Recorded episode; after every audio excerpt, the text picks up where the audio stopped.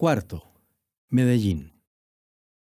Ante las divisiones en el seno del clero, ante la confusión que reinaba en muchos espíritus en una época de turbulencias políticas y continuos cambios sociales, la jerarquía eclesiástica de América Latina decidió afrontar la situación creada y fijar posición frente a los principales temas en debate.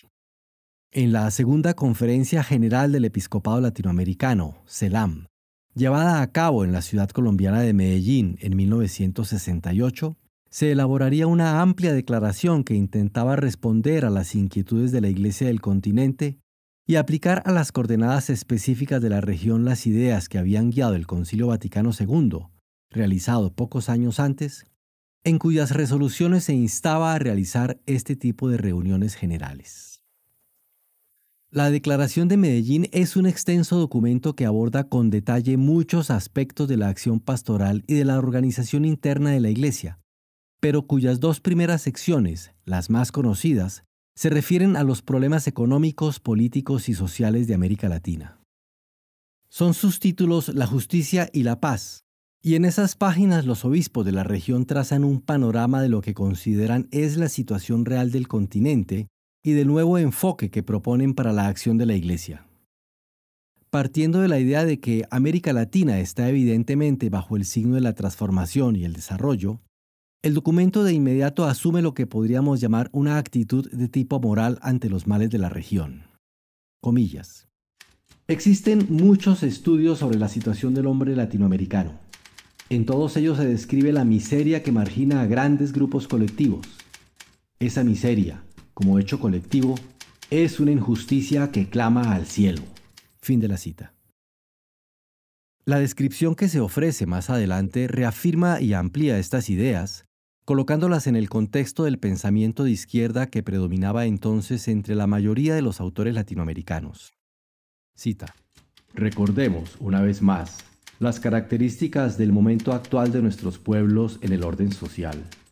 Desde el punto de vista objetivo, una situación de subdesarrollo, delatada por fenómenos masivos de marginalidad, alienación y pobreza, y condicionada en última instancia por estructuras de dependencia económica, política y cultural respecto a las metrópolis industrializadas que detectan el monopolio de la tecnología y de la ciencia o neocolonialismo.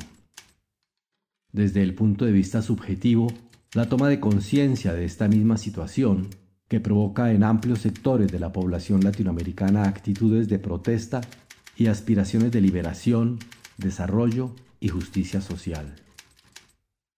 La Declaración de Medellín, entonces, intenta dar un mensaje a todos los hombres que en este continente tienen hambre y sed de justicia, y no vacila en afirmar que las injusticias solo pueden superarse mediante un cambio global en las estructuras latinoamericanas, que tiene como requisito la reforma política y una auténtica y urgente reforma de las estructuras de la política agraria, que no se limite a una simple redistribución de las tierras.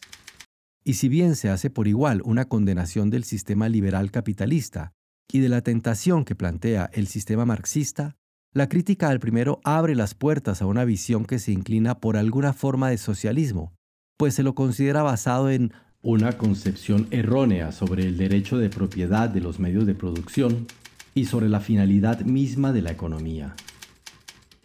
Este es el mensaje que finalmente trasciende de toda la declaración. Porque ante la crítica radical al orden existente y la exigencia de reformas estructurales, de fondo, poco puede quedar de ese orden capitalista liberal que se rechaza. Se trataría de fomentar entonces alguna forma de ordenamiento socialista, no marxista, sino cristiano, por supuesto, aunque en el documento no se precise mayormente la diferencia entre las posibles alternativas que se abren al respecto. No extrañará entonces el impacto que un documento de este tipo haya causado entre los sacerdotes y los laicos vinculados a la Iglesia en todo nuestro vasto continente. Porque si bien se afirma hacia el final que en el orden económico y social, y principalmente en el orden político, en donde se presentan diversas opiniones concretas, al sacerdote como tal no le incumbe directamente la decisión, ni el liderazgo, ni tampoco la estructuración de soluciones. También sostiene que la paz es, ante todo, obra de la justicia. supone y exige la instauración de un orden justo.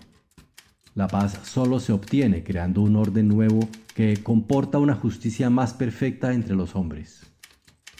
¿Cómo pedirle entonces a los líderes espirituales que no se comprometiesen con la estructuración de soluciones políticas si a la vez los instaura a luchar por una paz que solo puede establecerse creando un orden nuevo? La Declaración de Medellín de 1968 representó por todo esto un verdadero punto de inflexión en la historia de la Iglesia de nuestra región. De la actitud conservadora de dos décadas atrás se pasó casi súbitamente a abrazar las ideas de cambio social que se difundían entonces por el continente, a asumir una posición que en general coincidía con la de la intelectualidad socialista, tal vez no marxista, pero influenciada profundamente por los conceptos y las ideas de esta doctrina, tales como la lucha de clases, la colectivización de los medios de producción y hasta la misma idea de revolución. Es cierto que el documento de los obispos, claro y definitivo en muchos sentidos, deja un amplio margen para que sobre su texto se realicen interpretaciones diferentes. Es posible, sin duda, una lectura más moderada de sus contenidos, una interpretación que resultaría compatible con una vocación transformadora, pero mucho más restringida en sus alcances.